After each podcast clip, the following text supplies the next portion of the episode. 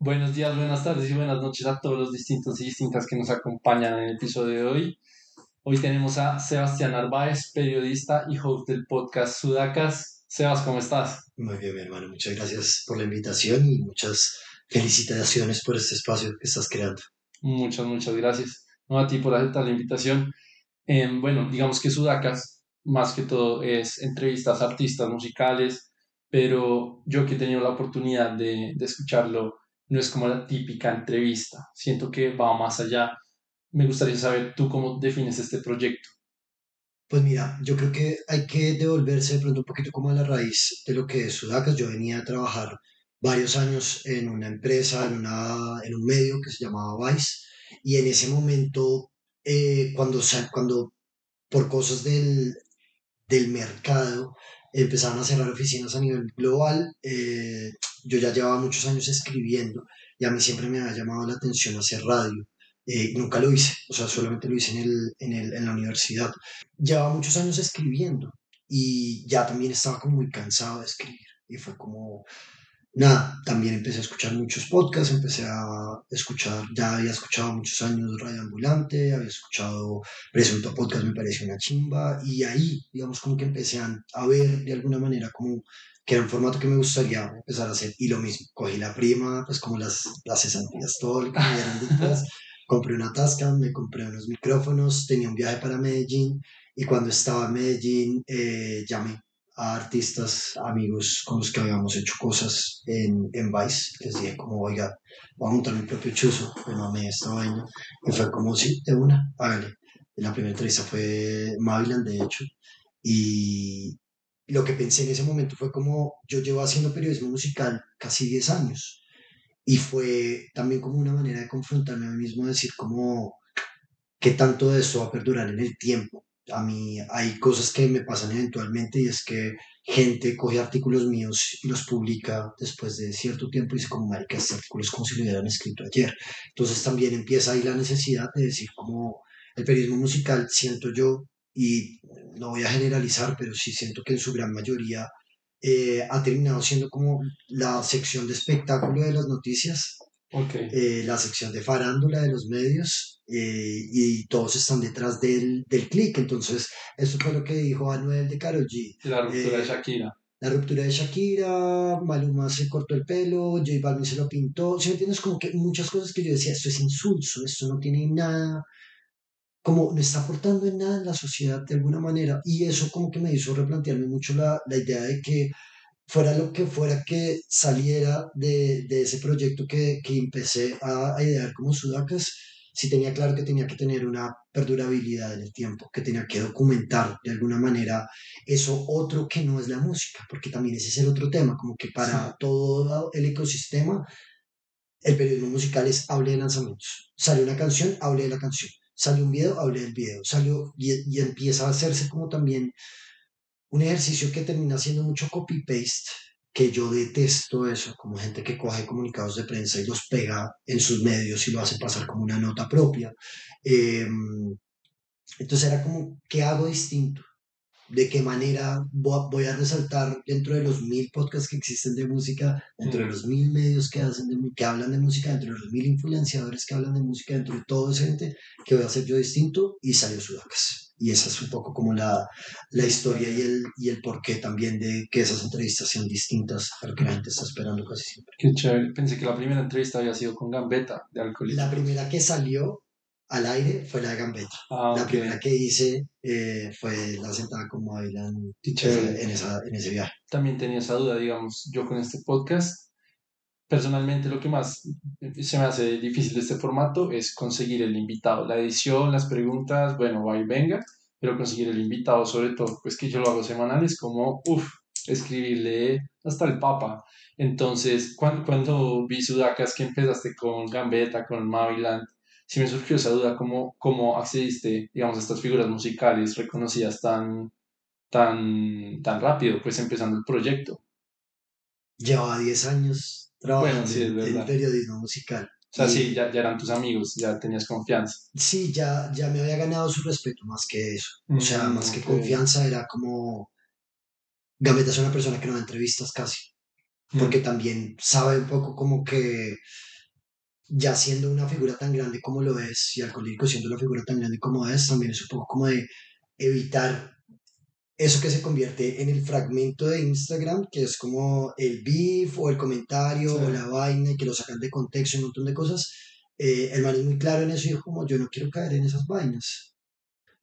Pero nosotros llevamos haciendo entrevistas desde hace mucho más tiempo. O sea, la primera vez que vino Alcohólicos a Bogotá, yo estaba trabajando en una emisora de, de, casa, o sea, era una vaina, el grafiti online se llama. Y, y los manes llegaron de la nada y nos sentamos y yo tuve que hacer una entrevista de la nada.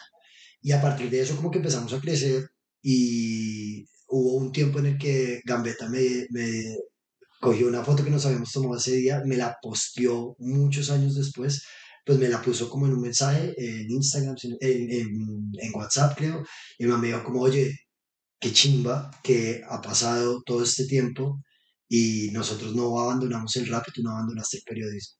Qué chimba poder crecer juntos. Entonces, pues claro, como que la manera de acceder a, a, toda esta gente era gente a la que ya me había ganado su respeto desde hace muchos años y que finalmente también confiaron en mí sin importar la firma que me respaldara.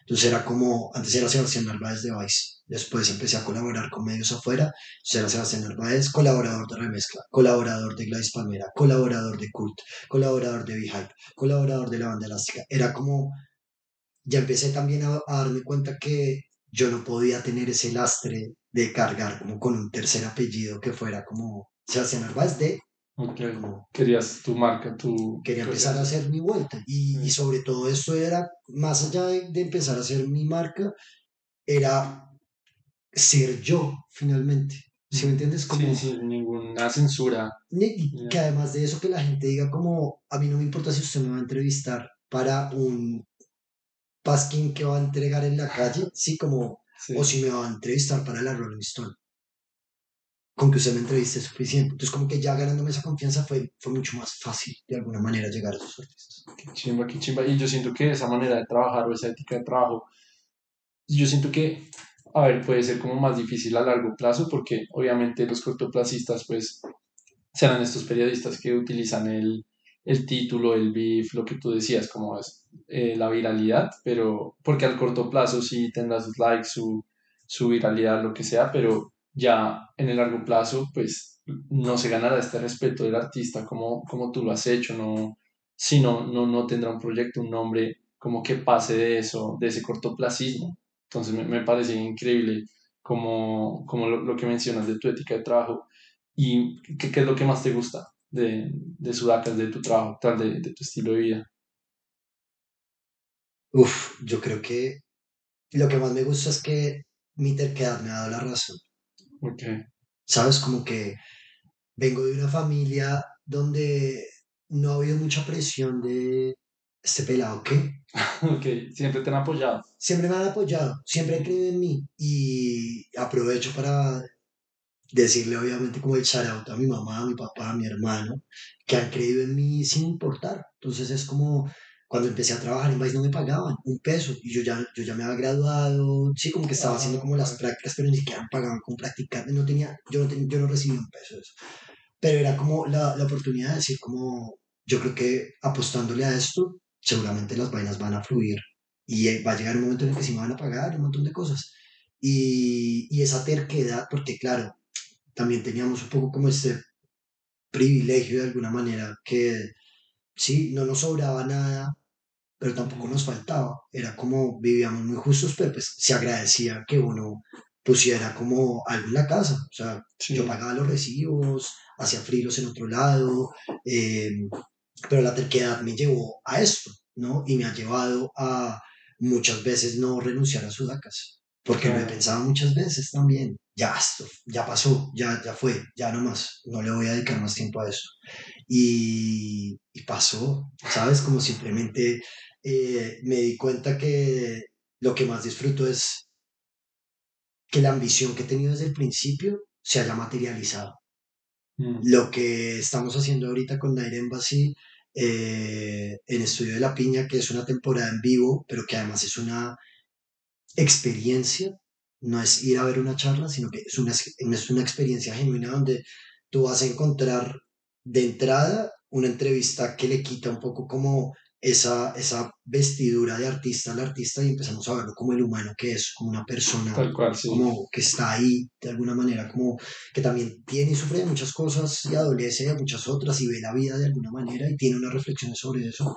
Después de eso es como ya conocimos a la persona detrás de la música, ahora conozcamos su música y un pequeño showcase y ya teniendo como la oportunidad de tener esos dos eh, elementos, tengamos un meet and greet, un espacio para celebrarnos en un lugar un poco como más íntimo, no es un escenario de 1500 personas, entonces como que hay 200, 100 que se quedan hasta el final, se toman las fotos, pues firman sus cosas, sus autógrafos, sus vainas, y eso fue lo que yo me pensé desde el principio, o sea, eso, eso fue lo que yo me planteé hace cuatro años, en el, 2019 empezamos a hacer las entrevistas, y, y ha sido un paso a paso, o sea, no pasó de la nada, no fue en el primero que empezamos a hacerlo ya así de grande.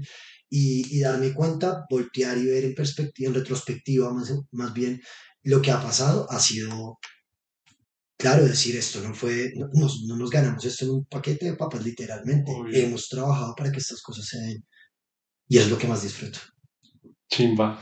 Y bueno, esta escuela, bueno, a ver, eh, yo tuve la oportunidad de, de ir anoche a Night Embassy una chimba, en verdad, felicitaciones, me encantó el formato, no puede estar todo, pero, pero la entrevista me la gocé y como tú dices, como que no se ve tanto a los raperos, sino se ve más las personas, lo que tuvieron que sufrir y es un ambiente como muy ameno a que se abra. Lo disfruté mucho y e, este tipo de colaboraciones, ya en este punto, ¿cómo las consigues? ¿Son las marcas las que te buscan o tú planteaste el proyecto? ¿Cómo, cómo se da esta colaboración con Airembas? Tuve la fortuna de que me buscaran, pero también tuve la fortuna de encontrarme en este camino, hacer bien el, trabajo y, y, encontrarme con otras personas que han estado ya en esas otras posiciones de poder donde pueden decir como hay un proyecto al que yo le quiero apostar y es este. Y sé que se va a llevar a cabo, digamos, como eh, de la mejor manera. O sea, sé que voy a llevar algo a lo que le estoy apostando y cuando uno apuesta todo a una cosa, es como tiene que después echarse la carga encima y decir, como, valió la pena. Y ha valido la pena. Y ha sido muy chévere también como que la vida me ha vuelto como a encontrar con personas con las que trabajé en el pasado. Hay una admiración profunda, hay un cariño y un respeto. Y a partir de eso se están abriendo estas posibilidades. Esto es muy reciente. Yo ya tenía planteado, esto es muy chistoso, porque yo ya tenía planteado una temporada en vivo. La íbamos a hacer en el camerino del estudio de la piña, un espacio mucho más chiquito. Mucho más pequeño. Y lo queríamos mantener íntimo, entonces fue como, ¿cuántas personas caben acá? 30, pues traigamos 30, marica. Ya, ahí ponemos las sillas así, ta, ta, ta.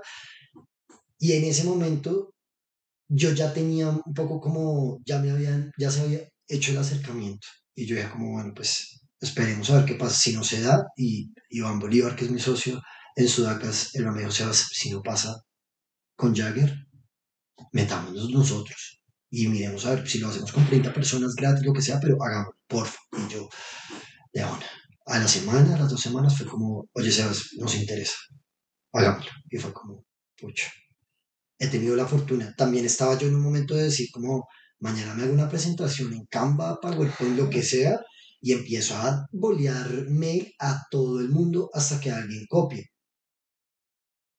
Y en ese momento fue el clic como de buscar. Y yo, fuck, qué chimbo. Qué chimbo. Eso fue. Bueno, y cuando comenzaste, me imagino que eh, para mí el podcast es uno de los formatos más difíciles de monetizar. Obviamente no, no, ya no podías vivir de esto. Eh, ¿Qué hacías mientras tanto? Como para pa comer. Eh, he trabajado mucho como colaborador, como freelance, como escritor, eh, como periodista musical finalmente. Puedo decir que vivo del periodismo. Mm. Y también dirijo proyectos editoriales para, para algunos medios. He hecho cosas, bueno, hace poco terminé un proyecto sobre libertad de expresión artística con cartel urbano que fue mi primera casa, de hecho, y que volvernos a encontrar después de 10 años fue como, como hemos crecido. sigamos camellando, sigamos como apostándole a esto. Eh, también trabajo como guionista en algunos momentos como para campañas del Ministerio de Cultura, de British Council.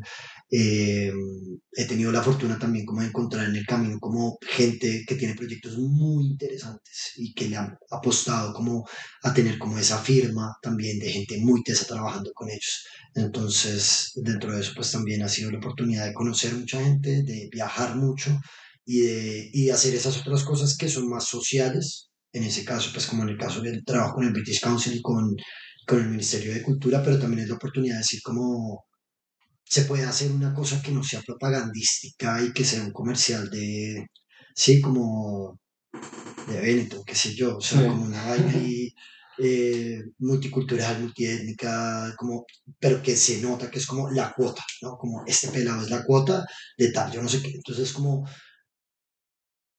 en ese trabajo como guionista y como director editorial de esos otros proyectos, me da la oportunidad de decir como me gusta y, y, es otra cosa que me saca también de la música. Y eso también lo agradezco porque a veces yo, yo, yo trabajo sin música y en mi casa no se escucha música.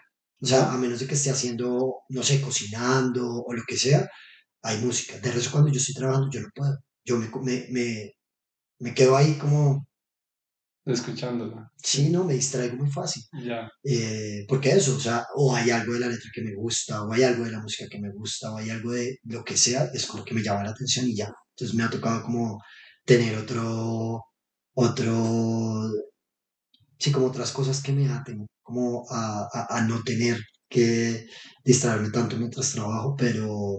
Obvio. Pero sí. Sí, no, es que a todas las personas que convierten su joven en su trabajo le pasa a los artistas que pues así tocaban guitarra por hobby y se volvió su trabajo, obviamente tienen que buscar algo más o si no se van a volver locos y le van a coger fastidio, pues algo que antes tanto amaban. Entonces sí, obviamente es normal.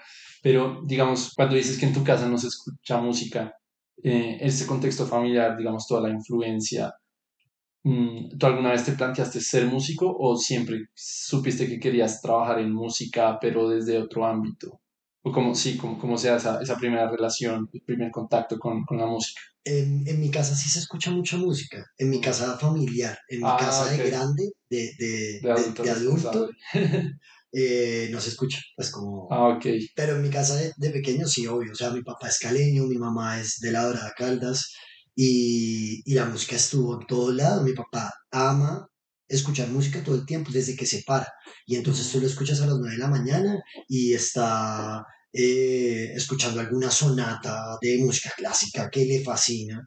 Eh, en la tarde ya empieza como, mientras está haciendo el, almuerzo, empieza como a escuchar boleros, eh, que le recuerda mucho a, a, mi abuelita y a mi abuelo, que en paz descansen, y fue como Sí, como también está eso, en la tarde ya se pone más salsero y en la noche ya está escuchando, puedes estar escuchando rockcito, ¿no? Entonces ya como crecí en ese ambiente familiar. Y mi mamá también era mucho José José, mucha, mucha música para planchar también. O sea, era como, sí, como estar todo el tiempo recibiendo mucha información. En el colegio yo estudié, en, en, un colegio que tenía énfasis en música y yo estudié violín en mi, en mi colegio, en mi salón, pues. Eh, yo era violinista de la Orquesta Filarmónica.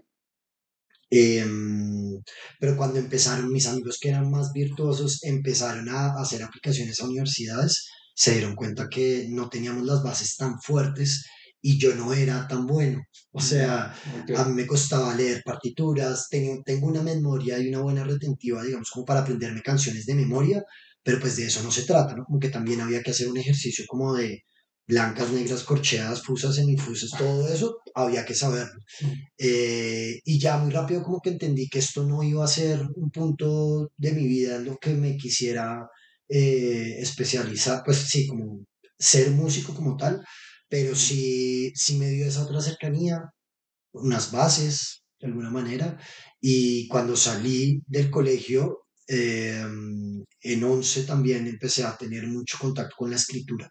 Teníamos un profesor de, español, si no estoy mal, que el man nos ponía a escribir mucho. Y, y, dentro de mis textos había una cosa como muy, muy crítica por un lado, y por otro lado también era una situación muy...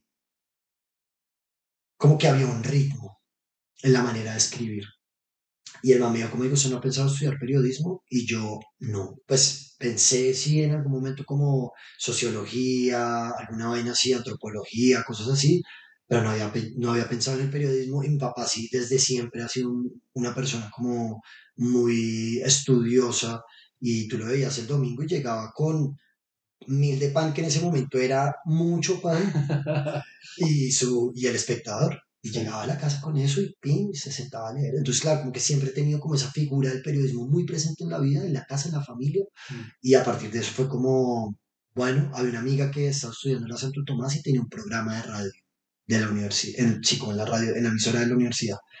Y yo dije como, y, y, paralelo como que veía muchas cosas como gente a la que seguía en su momento, que era de la escena reggae, tenía Javier, eh, Javier de Alerta Camarada, tenía un o tiene todavía un, programa que se llama Radio Etíope, eh, y, y, mucha gente tenía como eso, como tenían programas, y yo decía como, bueno, hagámosle. Entonces como que eso fue el que me, me empezó a llamar la atención, y, y ya fue en la universidad que a mí me gustaba mucho la política, pues como seguía mucho la política, leía mucho de política, pero, pero entré a trabajar a cartel urbano. Entonces ya era también como otra etapa de periodismo, como más hacia lo cultural, hacia la contracultura, hacia como una ciudad muy urbana, ¿no? Como, como ese latir de esas historias que son como otra voz. Y eso fue lo que a mí me empezó como a jalar hacia la cultura y eventualmente terminé de nuevo la música diciendo como, bueno, si no voy a ser músico, hagamos periodismo musical. Entonces, si no hubiera sido la música por el periodismo, hubieras hecho como la puya 2.0, te hubiera sido por ese, ese lado. A mí me, me, me, me, gustaba mucho escribir columnas de opinión. Entonces era como, sí, como, y, y hacía chistes y la vaina. Entonces era como, como que en ese momento sí leía mucho a Daniel Pedro Espina. Y mm. siento que se me pegó un poco como, como el chiste y la chance y la vaina. Y yo decía, como no, ya hay un Daniel Ospina. Ya, sí, no, no, no, se necesita hacer una copia. Hay que encontrar su propia voz. Sí, ya hay un, ya hay un Daniel Samper Ospina y un Daniel Samper Pizano. Y hay mucha gente que también hace eso porque voy a, meterme yo en eso también. Y poquito a poquito me fui como desligando. Pero probablemente, y a mí en algún momento yo sí me lo planteé como pucha, si, si mi profesión me va a ver caer, como morir, que sea porque hice una investigación, una gonorrea. Y yo pensaba en algún momento, porque claro, yo vi la muerte de Jaime Garzón muy de cerca, o sea, yo tengo ese recuerdo muy fresco en mi cabeza. Y, y yo decía como, y esto es por ser periodista, sí, y yo decía como, o sea, qué gonorrea, qué fuerte, o sea, mm. que en un país como Colombia eso pase es duro, pero pues es la historia que, que tenemos, ¿no? Y es finalmente como, como que tenemos que salir adelante. Eh, y yo veía eso y yo decía como, pucha, ser tan bueno en lo que uno hace, que le cueste la vida, qué dolor, pero yo estaría dispuesto a, hacerlo. Y en su momento, como que lo pensé empezando antes de empezar la, la universidad. Mm. Eh, ya después, obviamente, se fue cambiando la idea y también era, e, esa es la otra, como que en el periodismo también es un tema de muchas palancas, de mucho, ah, ¿no? Como fulanito conoció a fulanito y es el hijo de sultanito. Entonces como que la élite de, las, de los medios tradicionales pues se ha mantenido ahí y entrar a los medios no es tan fácil tampoco. Y es mucha gente la que se gradúa de periodismo y muy poca la que termina como ejerciéndolo. Entonces fue abrirme campo en otro lugar donde no hubiera tanta gente de pronto. Okay. Y terminó siendo eso. ¿Y ahorita en Sudacas cuántos son? ¿Cuántas personas conforman el equipo? Eh, con lo que estamos haciendo en vivo, he tenido la fortuna de contar con panas que han estado en algún otro momento de, de, de la historia de Sudacas, ha metido su, su, talento y hoy en día tengo un socio que es Iván Bolívar, de cámaras nos acompaña Mateo Rueda y Juan Esteban Quintero, en el departamento de arte eh, está, porque tenemos un departamento de arte, está Alejandra Medina, está Julián, que es eh, su pareja, y está um, Pau, que digamos como que ella, como que los vínculos fue como, venga, hagámoslo. Entonces en ese momento, digamos como que ese es el equipo con el que contamos y, y bueno, Iván se encarga como de la, de la dirección audiovisual y entre todos pues como que ponemos de nuestra parte para que el proyecto surja y siga creciendo. Pero entonces, ¿tú ya vives de sudacas totalmente? No, Ok. no, estoy en el proceso, estoy empezando a vivir de sudacas y ha sido también como un reto en tanto a empezar a desligarme como de esos otros proyectos o ver qué tanto puedo aportar, que no me quite tanto tiempo, porque también Sudacas es mi trabajo de 9 de la mañana a 11, 12, 1, 2 de la mañana. O sea, como que estoy todo el tiempo haciendo esto y, y mis otros trabajos son pequeñas porciones de tiempo que le puedo dedicar a hacer otras cosas, pero también ya me he saturado de hacer mucho, muchas cosas al tiempo y después no tener ni tiempo para las otras cosas ni tiempo para sudacas. Entonces en este momento Ya. sí es un poco como dar ese paso y mirar como saber en qué momento también me encuentro y poder decir como, bueno, si Sudacas ya va a empezar a darme para vivir, para pagar, para vivir dignamente, es echar todo hacia ese lado y ver si, o sea, idealmente que Sudacas sea mi proyecto de vida y que yo me pueda tomar un- unos dos meses al año en los cuales pueda dirigir, ayudar editorialmente otros proyectos, que es lo que hago normalmente, pero pues digamos como que en unos periodos de tiempo así como súper concretos para poder decir, entro a esto en mis dos meses que no estoy haciendo en Sudacas y que estoy únicamente enfocado en esto, pero pues ya, eso es como un poco como lo que quisiera hacer porque no, no quisiera tampoco renunciar a esas otras cosas que además son proyectos muy ambiciosos y son cosas chéveres que yo sé que los voy a voltear a mirar 10 años después y voy a decir, me siento completamente orgulloso de lo que logramos. Ok, pe- pero entonces, en un mediano o largo plazo, ¿sí te ves dejando tus otros proyectos para 100% sudacas o como tú dices, como son tan chéveres tus otros proyectos, sí te costaría o sí, co- ¿cómo, lo ves? Dejando, o sea, sí, que sudacas sea todo o, o seguir con otras cosas. Sí, no, Sudacas, para mí Sudacas todo nada. O sea, nosotros estamos en esto porque tenemos la pretensión de que Sudacas sea, sea el trabajo de todos. O sea, todos Mm. tenemos otros trabajos en ese momento. La idea es que Sudacas se nos vuelva la principal fuente. Sí, ese es el Punto. sueño. Ese es el sueño. Y, y sí, yo no dejaría los otros proyectos, no les, no les invertiría tanto tiempo. Digamos como que ya entraría o me gustaría como esa figura también como de mentor, ¿no? Como de persona que está de alguna manera como eh, siendo consultor Ajá. de cosas. Sí, Como, por oye, necesitamos esto, ta, ta, ta. Sí, como no ejecutar Ajá. como las cosas, sino como proyectarlas o, o, o imaginarlas editorialmente cómo funcionaría, cómo funcionaría, cuál sería el equipo, cómo lo vamos a aterrizar y ya, hacer un plan y que eso ande solo. Sí. Ese sería como, eh, y es de alguna manera lo que estaba haciendo con, con un rol muy activo también en la dirección. Entonces como que eso me gusta, ese, ese papel. Sí. No, y, y lo que hablábamos de que igualmente siempre va a ser necesario como una actividad aparte para que no, no cogerle fastidio a esa cosa que tanto amabas. Total. Sí.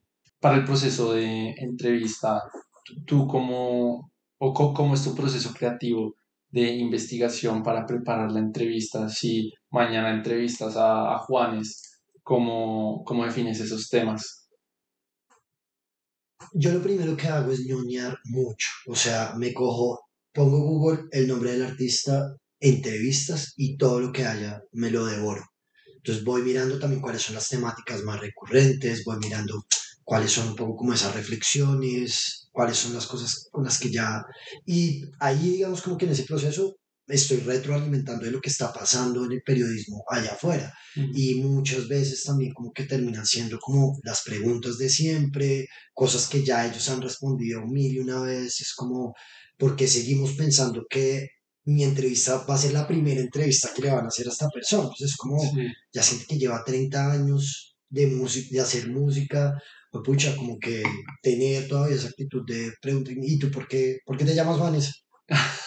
¿Por qué equimosis? Y es como, sí, como, como volver a eso constantemente, siento que es, sí, como, como una, una, una manera como muy superficial también de ver las cosas. Entonces hago la tarea como de ñoñar, investigar, sacar, digamos, mi proceso más allá de ver las otras entrevistas, qué están preguntando, es qué está respondiendo.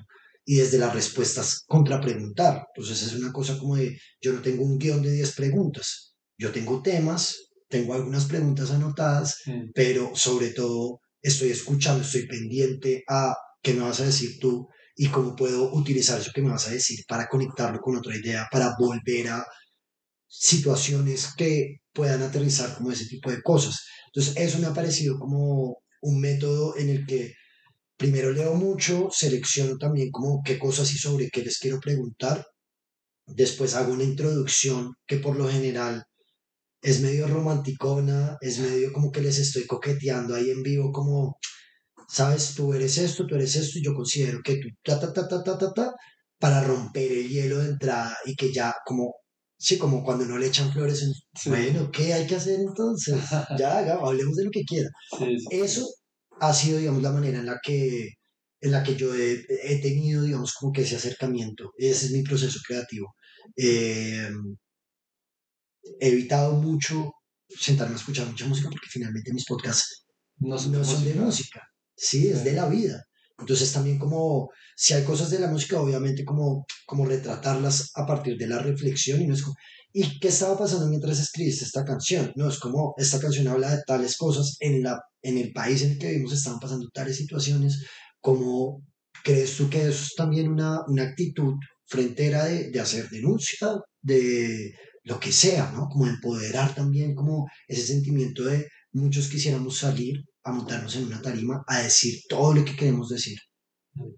Pero no todos tenemos la oportunidad y a veces, y, y no todos tenemos no solamente la oportunidad, sino como el talento quizás, como materializar para verbalizar lo que estamos eh, queriendo decir.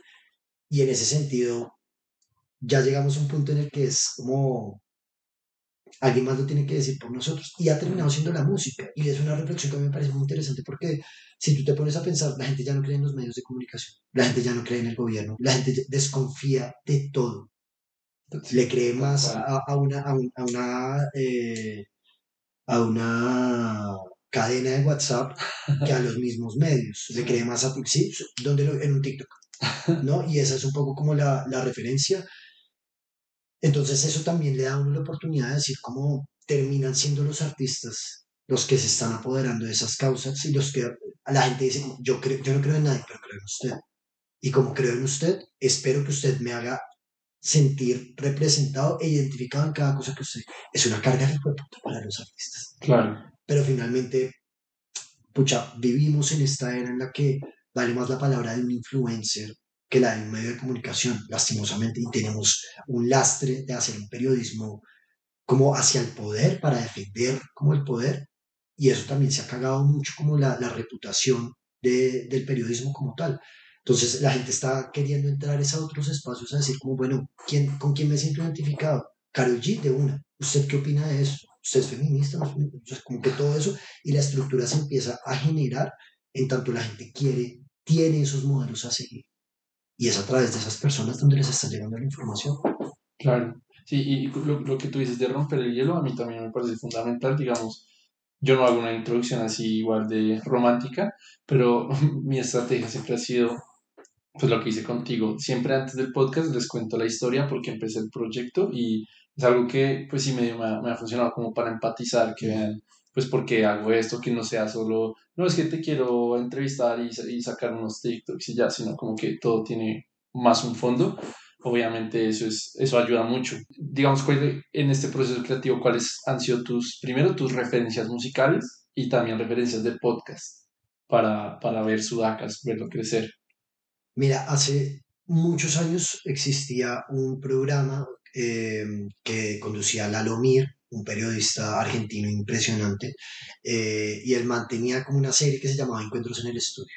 Y era como si acá llevaran un periodista llevara a una banda audiovisual como un gran espacio donde se ha grabado mucha de la música colombiana, pero pues en Argentina, entonces se van a este, a este estudio que es mítico, y ahí está Jorge Drexler, ahí está, pucha, hay mucha gente que está en ese, en ese, en ese programa, y yo lo veía en YouTube hace muchos años, y me gustó muchísimo, como que me pareció increíble.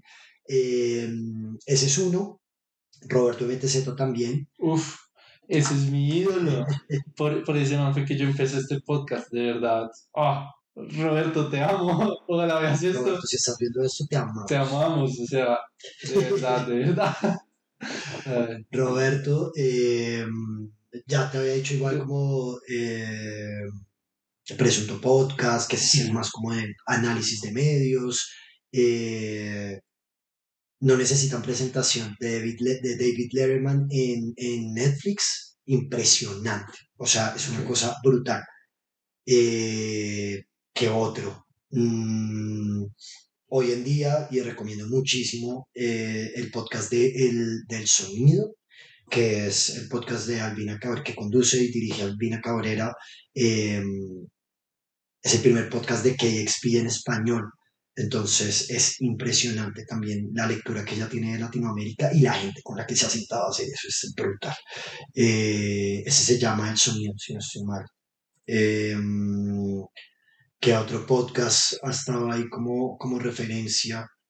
Mm. De hecho, ahorita que mencionabas como lo de tu proceso creativo, estoy seguro que a Roberto le he escuchado decir como casi las mismas cosas, que el proceso de él para la entrevista es pues obviamente nutrirse mucho, sentarse, consumir mucho contenido y escuchar lo que dicen y como el, el decir como a mí me gustaría saber esto, contrapreguntar lo que tú decías, no, no no lo, típico, sino, sino lo, que, sí, lo, que no le han preguntado, la curiosidad de él, se me hizo muy, muy parecido. Mm. ¿Qué más? Y, y, referentes musicales. Referentes musicales, ¿no? Yo siempre he sido una persona, pues nací en esta casa que te conté, donde había tanta cosa que, que, que, era eso, o sea, y, y durante mucho tiempo eh, tuve mis etapas en el colegio, pasé de, pasé del ska al reggae, después me gustaba un poquito el punk, después eh, nunca fui muy metalero, pero tenía un amigo que le encantaba el glam y entonces como que eso sí era como eh, en la casa de él, ¿no? Era como mi gusto por la música ha sido muy circunstancial. Entonces mm. estoy en un contexto que escuchan rap, soy, pues me acerco mucho a esa escena. Estoy en un contexto que le gusta mucho el indie, me meto de cabeza en eso. Estoy en un contexto que le gusta mucho el post-punk, me meto también en eso. Entonces, como que habitar eso, y siento yo también, hay una frase que yo digo esto, creo que en casi todas las entrevistas, y es, hay una frase de un filósofo alemán que se llama Ludwig Wittgenstein, y el man dice, los límites de mi mundo son los límites de mi lenguaje. En tanto yo conozco más, puedo hablar más de esas cosas y puedo conocer otros mundos. Entonces tú puedes decir, como no, yo nunca he ido a Europa, pero te puedes escuchar los podcasts de Diana Uribe y es como la historia de Europa. Y esto pasa y esto se cayó de esta manera y ta, ta, ta, ta, ta, ta, ta, que uno dice como, ok, ok, ¿no? Como que tiene ese poder, ¿no? Como el, el conocer tiene ese poder de abrir cosas. Entonces, no sé, eh, hace poco, no me acuerdo si eso fue, creo que fue este año, eh, estaba entrevistando a um, los auténticos decadentes y en un momento fue como, ven, acompañamos mientras cenamos y nos vas contando de qué se van a tratar las preguntas y yo, ¿qué? Ok. Y subí simplemente como que nos estábamos comiendo una hamburguesa y yo les dije, oigan, ¿y la carne de acá? ¿Qué tal les ha parecido? Y los manes como, ¿por qué pregunta eso?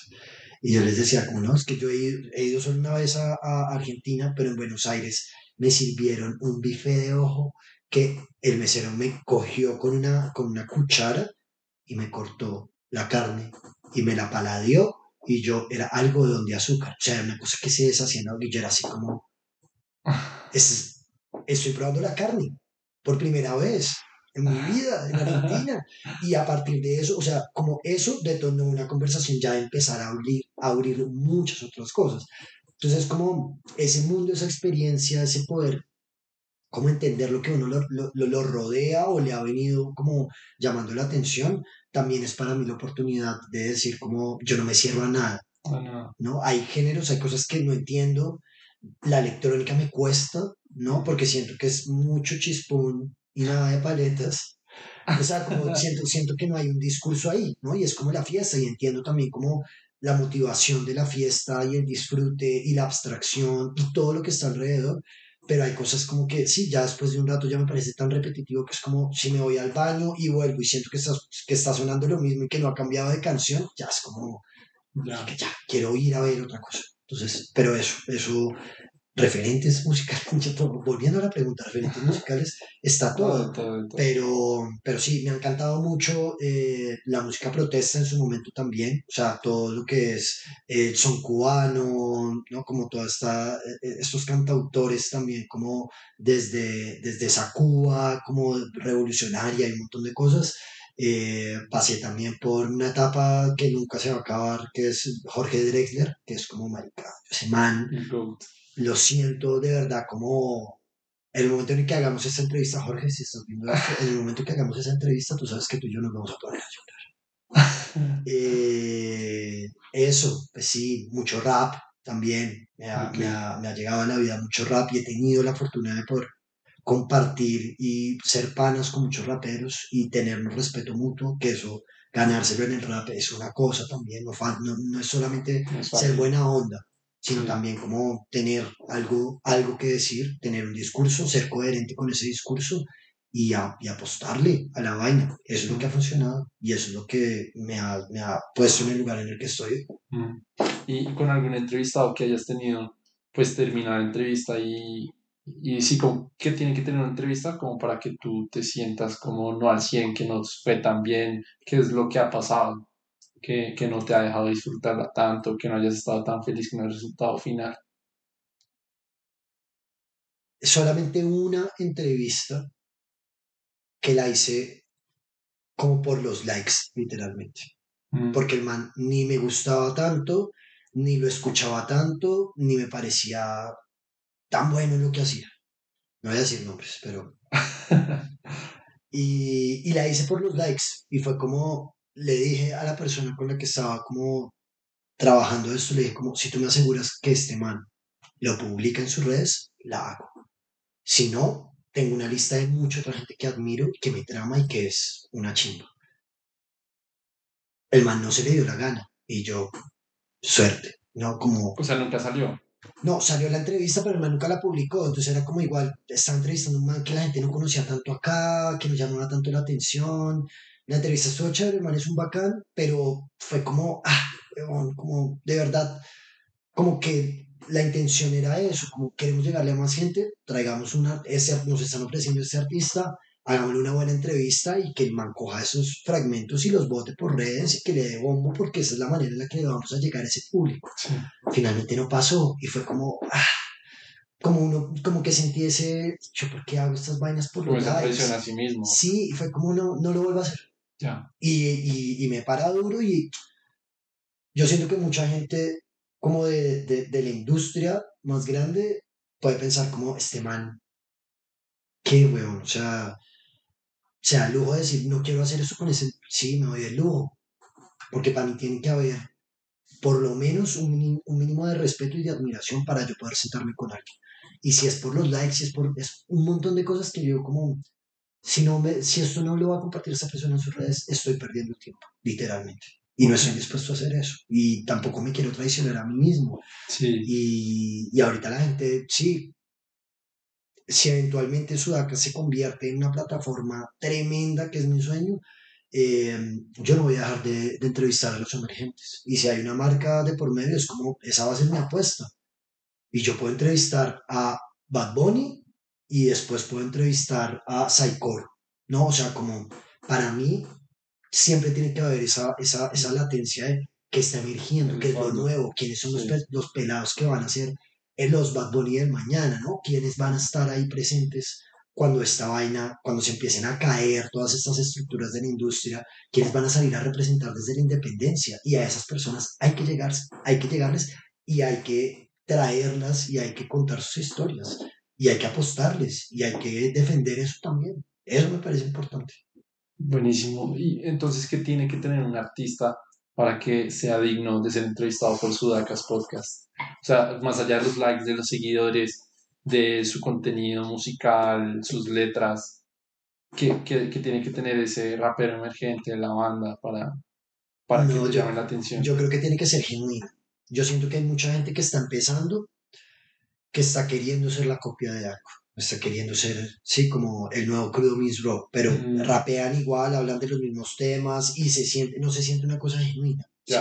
Es como, ah, hay que cantarle a las viejas y con eh, un tonito así medio seductor y con un habladito paisa y con la... Y es como, pana, tú eres de, de Ibagué, De pasto. Sí, o sea, porque, porque no abrazas lo que eres realmente y desde ahí te, te paras a hacer tu vaina. Siento que los artistas tienen que tener como esa, esa cuestión genuina de decir como yo realmente no me arrepiento de la música que hago porque la hago con la intención de que perdure en el tiempo. Mm. Y eso para mí es valiosísimo. Y esa gente, hay gente que yo, yo tiendo a ser muy político en los temas que trato. Como mucho la reflexión hacia cómo nos estamos perfilando, e imaginando este mundo en el que habitamos. Pero ese tema solamente lo pueden responder personas que tengan como una estructura ya aterrizada en su cabeza, ¿me entiendes? Como sí, no somos, no somos indiferentes hacia las cosas que nos están rodeando.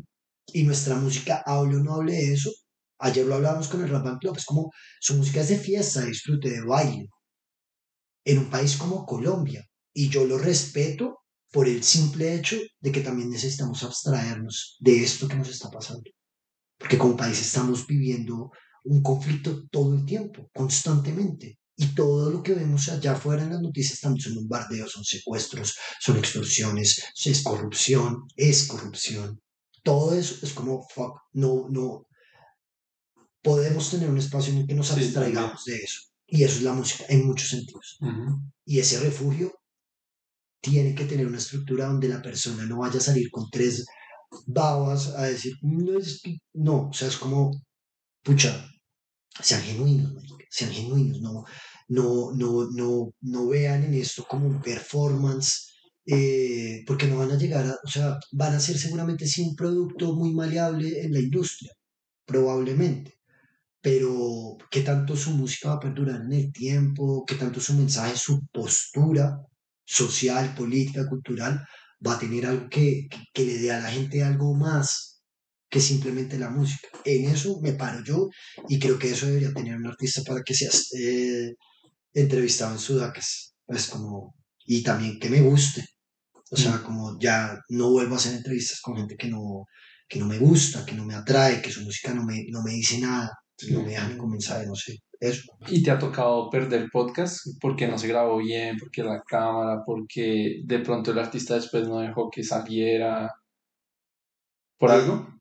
Sí, al principio fue muy chistoso porque de esa tanda de Mavilan, Gambetta, los primeros podcasts que hice, yo me fui con una Zoom y empecé a grabar, le, dije a un amigo, ayúdame a setearla, ¿qué hago? ¿Prendo y ya puedo grabar? Sí, listo, de ya, chao. Y hubo muchas de esas entrevistas que quedaron con un ruido y que nunca salieron. Entonces tenían, eran como, y me acuerdo que el, el editor en ese momento de 070, que fue la primera casa productora que, que, que apoyó a Sudacas, el mame decía como, qué fastidio editarlo, porque usted tiene temas chimbas, invitados bacanos, pero ese ruido no se lo aguanta a nadie. Entonces fue como, y empezó la pandemia, entonces también era la excusa de, bueno, están los artistas en su casa, no están girando, aprovechemos y cojan, ahora sí tienen tiempo para... O sea, lo repetiste. Entonces no lo repetí, empecé a entrevistar a otros artistas. Okay. Entonces hay muchas que creo que todavía están en algún, en algún lugar. Eh, hubo una que casi pierdo, que me va a doler muchísimo, que es con Andrés Cepeda. Y es que un amigo como que llegó, sí puso la cámara y la puso a grabar todo el rato y al final digo, marica, grabó todo, o sea, no me tocó parar, sino como la, todo. Entonces teníamos tres cámaras la que estaba apuntando hacia, hacia Cepeda, la que estaba apuntando hacia mí y la que tenía como un planito más general, que era una GoPro, que tampoco era como una calidad, pues como una chimba tampoco, y pues obviamente no se compara con las cámaras con las que grabamos Sudacas. Eh, y el man se fue de viaje, otro trabajo, un montón de cosas, ta, ta, ta, y le dije ya como, ven, paso, paso con el computador, paso con la memoria y me pasas de una vez lo de, lo de y el man como, marica, estoy buscándola formateé las tarjetas. He encontrado mucho material de mucho antes, pero no encuentro la entrevista de ese pedo. Y yo, marica. Bueno, y le llaman como, todo bien, tenemos el, el, respaldo de la GoPro, pero también tenía, ese tenía mi audio. O sea, esa cámara tenía mi audio. Y como no se logró, o sea, como no se logró rescatar, quedó la entrevista con el audio de Cepeda y yo preguntando como si estuviera a kilómetros del man. Entonces al final fue eso, yo dije como pongamos un disclaimer al principio. O, o sea, la toma de ese pedacito quedó, pero tu audio no. Mi audio no, Ok. exacto. Y teníamos la, la, la GoPro y ya. Entonces fue como armarlo visualmente como se pudiera armar, pero yo hice un disclaimer también a la gente, fue como, pucha, ¿era esto o no publicar? Y creo que es una entrevista que es valiosa y pues obviamente no la vamos a poder volver a hacer. Entonces, o pues no hicimos tampoco como el ejercicio de, bueno, se pega, podemos volverlo a hacer. Se pega también. Como, Sí, bueno, obvio. todo bien. Saquémosla como, como pueda salir. Lo bueno de eso es que también para Instagram solamente necesitamos hacer pedas. Sí, Entonces fue como, no se nota nada. Y cuando la gente ya fue a escuchar el episodio, fue como, tampoco tanto drama. O sea, no se escucha tan bien, pero se escucha finalmente. Y eso fue otra cosa que aprendí, era como que cuando la entrevista es buena, puede estar grabada en la décima con Jiménez, con todo el mundo alrededor, eh, pitos, lo que sea. Si la charla es buena, la gente va como Sí, a bloquear todo el resto de la conversación. O sea, como todo lo que esté alrededor lo, lo va a bloquear y eso finalmente va a tener, hay otro, ya, que, ya que mencionábamos ahorita los podcasts de referentes, Sonmes hace eso. Va y se sienta con Nidia Góngora en la tienda de biche positivo y suenan clientes y suena gente entrando y pasando y todo lo demás y es como, qué chimba, pues como que también le da como ese aire, de, sí. pucha, estamos teniendo una conversación también Sí. como en su contexto, en un lugar, ta, ta, ta, pero la charla lo, lo vale todo. Sí, o sea, obviamente el valor y el fondo siempre va a ser mucho más importante. Obviamente también me pasa, los dos como creadores de contenido, como sabemos las tecnicidades de cada cosa, entonces obviamente yo, no, que unos buenos micrófonos, que la cámara, que no sé qué, pero si el contenido es bueno, obviamente si esto estuviera grabado con una calculadora, la gente lo va a ver. Sí, Sí, sí, en verdad es bueno, pero a veces uno siempre tiene ese bichito, ta, ta, ta, claro. y, y, o sea, no me ha tocado. Un podcast que grabé salió mi toma bien borrosa y, y me dolió. Pero bueno, hasta ahí. Y, pero, o sea, perder uno totalmente, sobre todo la, la toma del invitado, es uno de mis más grandes miedos. Y, por ejemplo, ahorita que apenas empezamos, que a los dos minutos yo me paré, es que yo tengo un bichito en la cabeza de que eh, yo no sé si empecé a grabar. Y es mi más grande miedo en la vida, pero o sea, es, es paranoia. Y yo me Ajá. siento, y es como, uff, pucha, no, ya se me olvidó grabar, pero ya empezamos, este man está hablando, ¿qué hago? Y entonces como que me, me tensiono y, y me toca volver a revisar. Obviamente sí estaba grabando, pero es una paranoia de perder un Claro. episodio Total. muy brava. Es una Total. presión de la que no se habla. A mí, sí, lo que callamos los podcasters. Sí. Eh, a mí me pasó una vez, hicimos un evento en vivo con Roca de Tres Coronas. Mm. Eso fue en, en el Teatro Turmequé. Y, a- y teníamos consola, micrófonos, todo. Y el man me dice como al otro día, Sebas, el archivo está corrupto. O sea, lo voy a abrir y me dice, el archivo está corrupto. Y yo, pucha. Le dio colombianitis al archivo. ¿Qué vamos a hacer? Y tenía la GoPro también, yo lo había puesto ahí como para, Sí. para tener algo para después sacar clips y la vaina. Nos tocó con el audio de la GoPro. Y nos tocó decir, principio, estábamos en un teo, ¡pah! y sonaba, y sonaba fiesta, y sonaba música, y un montón de cosas. Yo decía, pucha. Y de nuevo, rock, no, como Sí. referente pionero. Y yo decía, güey, pucha. Y le decía, no, marica, lo siento mucho.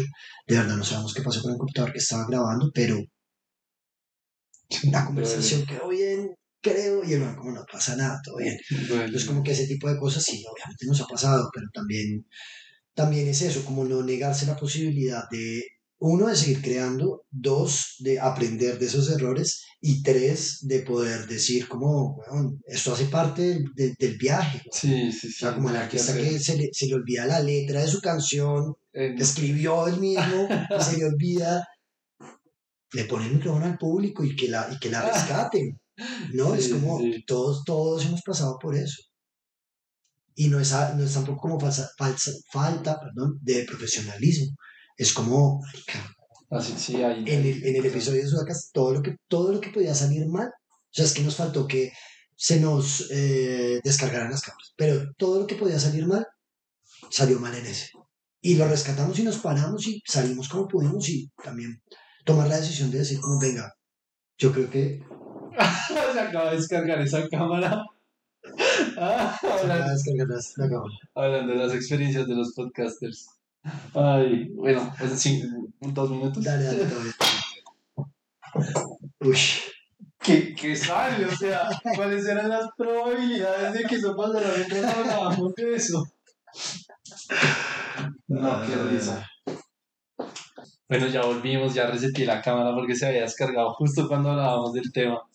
Eh, pero sí, hablábamos de que shit happens, como ya, ya, ya, ya vimos. Pero pues nada, no hay que seguir. O sea, sé que algún día, o sea, duele decirlo y digo como, uy, no me estoy echando las a lo que sea, pero por probabilidad, algún día me va a pasar la cagada de la cámara, del sonido, de no sé qué, y va a doler mucho, pero marica, pues nada, Marica, a, a los grandes les pasa. imagínate algo.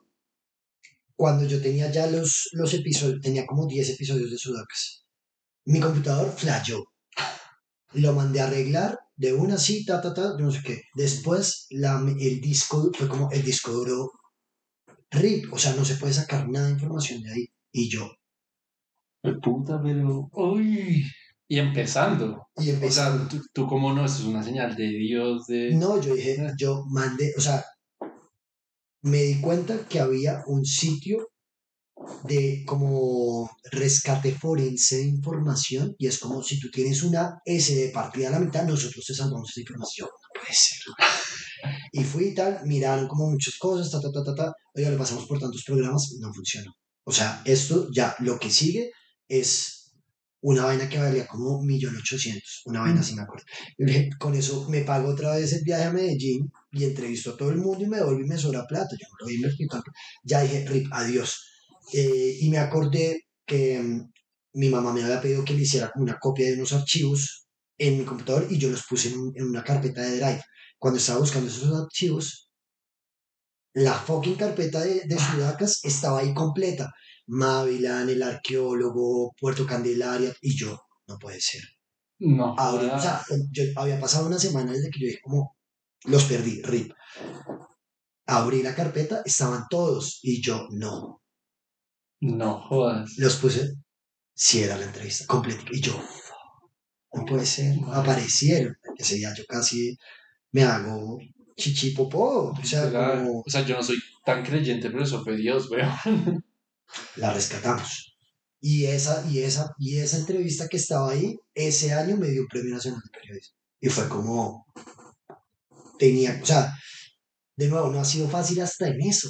Como Claro. iba a perder todo y de repente vientico de la, de la Rosa de Guadalupe y todo entró a coger como eh, color y fue como, puta, qué chingo. O sea, también, también eso fue una prueba de decir, como usted está dispuesto a que esto le vuelva a pasar, ya va a empezar a aprender y cada día con su afán y cada tropiezo, ayer también lo decía un poco y es una cosa que creo eh, conscientemente y es como, de alguna manera, uno se edifica más y crece más a partir de los errores. Sí. Y esas cosas ya, backup, disco Siempre. duro, eh, de apoyo, pues como externo, ta, ta, ta, ta, ta, ta, ta, ta, pero ya empecé ya a tener copia de seguridad de la copia de seguridad de la copia de seguridad, tener esas cosas. No, Claro, claro. Sí, ahora, ahora que mencionas el, el tu premio de Nacional Periodismo, tú ganaste este con la entrevista a Gambetta y en tu primera temporada en Sudacas. O sea, ¿qué, qué sentiste en ese momento? Tu proyecto nuevo y de una vez te ganas un premio nacional. O sea, es como que yo en mis primeros 20 episodios me dan un premio, o sea, yo me, yo me muero. ¿Tú, ¿Tú qué sentiste en ese momento? fue... Uy. Mira, yo estaba en la casa, estaba almorzando, me acuerdo. Y dejé el celular ahí cargando. Cuando volví a ver, tenía una llamada perdida del número. Yo, aló, sí, hablamos con Sebastián. Sí, con él. Tengo una llamada perdida de este número. Ay, oye, hablas con eh, fulanita del Premio Nacional de Premio. A mí me llaman, a veces ellos llaman como para ver, oiga, usted todavía sigue trabajando en este medio, está activo, yo no sé qué, como para... Y yo dije, de repente debe ser algo así. Eh, y la como, mira, ay no, es que no estoy con la persona que quiere hablar contigo, pero salí de almuerzo, si quieres, eh, le digo, ya te puede llamar, y yo como sí, que me llame de una vez, me llama la directora del Premio Nacional Simón Bolívar, eh, Sebastián, ¿cómo estás? Y yo, hola, ¿cómo estás? Mucho gusto, Sebastián, eh, tú aplicaste al, al premio este año, y yo como sí, como todos los años. O sea, tengo como meta mandar una entrevista, ma- mandar un artículo, lo que sea, al Premio Nacional de, Periodismo Simón Bolívar. Y esta fue la opción y fue como si de una mitad. Y me dijo, eh, quería felicitarte, este año eres el ganador en la, en la categoría de mejor entrevista en audio. Eh, tu premio va a ser compartido en esa categoría. La entrevista del año es de Julio Sánchez Cristo.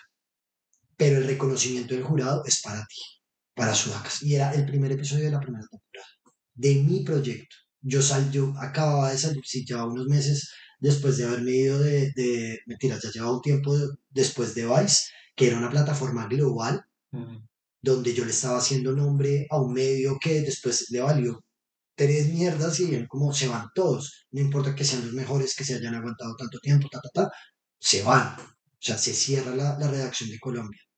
Y yo dije como, la próxima vez que alguien me vaya a echar un trabajo, voy a ser yo mismo siendo mi jefe y diciendo como, ya me cansé de esta vaina, adiós, cerramos el chuzo. Pero, pero ese premio para mí es muy simbólico porque además es el rap, ¿sí me entiendes? O sea, la entrevista de Julio Sánchez Cristo era ay, como ya me acuerdo de qué era, pero era como un plan para matar a Nicolás Maduro, una vaina así, una cosa hijo putísimo. Y yo también decía como América, de alguna manera, estamos en un país que es desigual, corrupto, hay muchas cosas que están mal en este país, violento, hay masacres, hay conflicto armado, hay un montón de situaciones que yo digo como que, eso sea el día a día de las noticias y que por otro lado una entrevista a un rapero de Aranjuez se gane ese reconocimiento, más que de Sudacas, la, es, de, es de Gambetta. Y yo en, un momento, nosotros tenemos una foto muy bonita con, con Gambetta, que yo presentándole como si fuera su bebé, como míralo, ya está. Y el man diciendo como, parce, respeto porque eso nos está edificando a ambos. Si Kendrick Lamar tiene un Pulitzer, si Bob Dylan tiene un Nobel de literatura, es porque la música también nos está narrando en ese sentido. Y eso para mí es vital de, de entenderlo y de agradecerlo también, de decir como la música puede llegar a ese punto, la música puede ganarse, o sea, el buen periodismo musical se puede ganar el Premio Nacional de Periodismo, ¿por qué no? Sí. Qué chima, es verdad, de admirar. Eh, Sebas, no sé si tienes un mensaje final para, para la audiencia, para un joven podcaster como yo, que está empezando en consejito? Eh, para mí siempre, siempre la apuesta es la terquedad, confiar en eso. Hace poco tuve un momento muy difícil como, como una depresión complicada, o sea, como que de verdad todo me estaba saliendo mal en la vida, todo. Y yo simplemente dije como, cuando uno tiene una meta ambiciosa, cuando uno se proyecta en la vida y dice como yo quiero hacer esto el resto de mi vida, de repente lo, lo, lo grande que sea ese sueño, de ese mismo tamaño van a ser las piedras que se van a interponer, porque esto no es fácil, o sea, y menos desde la independencia y menos siendo autogestionados, ahorita que tenemos el apoyo de marcas, de alguna manera, y espero que eso sea también como una apuesta para que esas marcas también empiecen a apoyar esos otros proyectos, pero tener siempre en cuenta que esos tropiezos y esas cosas que le hacen a uno como de pronto echarse un poquito para atrás son también como peajes, como usted de verdad quiere hacer eso. No se la vamos a poner fácil, pero en la medida en la que usted sea terco, sea paciente, siga intentando, siga buscando, no se quede quieto en una sola cosa, la vida también le va, le va, le va, le va a responder, le va a agradecer como por esa paciencia y esa dedicación y esa entrega. Entonces, para mí siempre es eso. Cuando uno piensa en renunciar, mire todo lo que ha tenido que pasar para llegar hasta ese punto y mire todo lo que se viene y entienda ese camino no como una meta que es re fácil es ir de un punto a otro. No es así. Porque en el, trayecto va a haber muchas veces en las que uno va a querer renunciar y la frustración también es una cosa que uno tiene que sacarle jugo a la frustración. Decir como, esto me está, me está edificando, esto me está haciendo crecer muchísimo. Sean tercos, sean tercos. Disfruten el viaje, disfruten lo que están haciendo.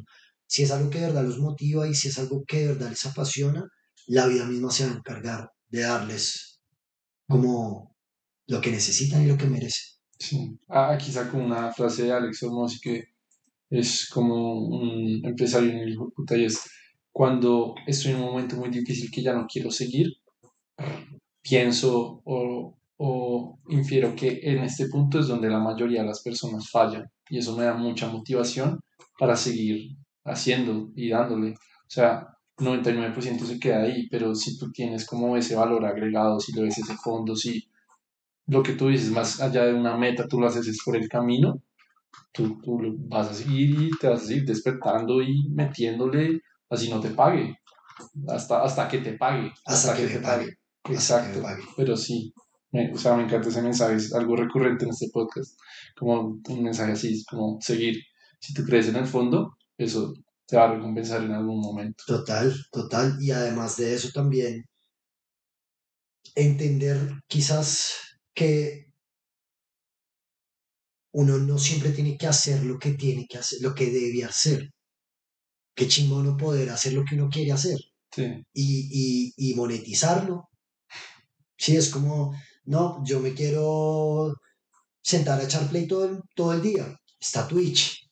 Ahora transmítete a ti mismo jugando y hay mucha gente que quiere ver eso. Es como, hay posibilidades para las cosas. Sí. Y hay momentos en los que uno puede decir, yo, yo quiero vivir de jugar play. Bueno, que sé muy bueno, o sé muy chistoso, o lo que sea, y haces plata en una plataforma donde te transmites a ti mismo y ya. Y es que hay gente que dice, no, o sea, yo quiero eso, pero es que eso es casi imposible, eso solo lo hacen los youtubers, no sé qué. Y a mí me pasó con este proyecto, o sea, obviamente siempre era algo aspiracional porque qué chimba, yo decía, qué chimba poder vivir de conversar con alguien, de gente que tú admiras, nutrirte la conversación, hacerte amigo de esa persona y repetir con mil personas, con cientos de personas, con millones de personas que hay en el mundo, qué chimba ese estilo de vida, pero ¿qué pasa? Pero es que, o sea, eso se necesita ser alguien, tener contactos, eso lo hacen los podcasters, hasta que llegue un punto que puta, ¿por qué no? O sea, yo, ¿por qué no puedo ser esa persona Ajá. que invita a las, que, que hace eso, que tiene su podcast, que invita a otras personas, que se nutre, que, que habla? Yo tengo todo lo necesario y, y es dar ese salto de fe y así se, se termina el podcast mañana, o sea, Lo hice, lo hice. lo hice. Y, y jamás, jamás en la vida me va a quedar con arrepentimiento a mis 50 años de, puta, a mí me hubiera encantado un podcast eh, a los 20, no sé qué. Ya, o sea, yo hice lo que quise y siempre me voy a sentir muy orgulloso de eso. Así la gente se burle de tiene tres likes, de que no lo ve ni la mamá. Parce, yo hice lo que quise. Y, o sea, nada, lo digo porque en verdad es de mucho orgullo. Y hay, una, hay, hay dos frases de, de, de Casey O que uno es como nada cambia si nada cambias y la otra es como si quieres cambiar algo, cambia tú. Entonces como si uno quiere, sí, como si uno se plantea un poco como esta situación de, no, pues que si uno se empieza a poner como muchos retos antes de empezarlo, es como hazlo, hazlo y después miras qué, ¿no? O sea, como sal, haz, haz ese salto. Y finalmente mi papá me lo decía también en algún momento, era como uno se arrepiente de las cosas que hace y no de las cosas que dejó de hacer. Al O sea, revés. como uno se arrepiente Al revés, ¿no? al revés, al revés. No, uno, sí, uno no debería arrepentirse de las cosas que no hizo. Es como, marica, lo hice, funcionó o no funcionó, pero lo hice. Sí. Es como Eh, no tener deudas pendientes con esas cosas. exacto. Y que de pronto se le pase a uno la vida. Es como, pucha, Sí, eh, o sea, el dolor del arrepentimiento siempre va a ser mucho mayor que el dolor de la acción. Entonces, pues nada, o sea, la gente que esté escuchando, asegúrense de no, no evitar ese dolor del arrepentimiento lo más que puedan, porque pues la vida es solo una y hay que gozarse, ¿no? Así Sí. es. Y ya eso. Bueno, Sebas, muchas gracias por haber aceptado la invitación a todos los distintos y distintas que nos escuchan. Gracias por escuchar otro episodio. Nos vemos en el siguiente. Chao, chao. Vamos. Listo. Dale, qué chimba.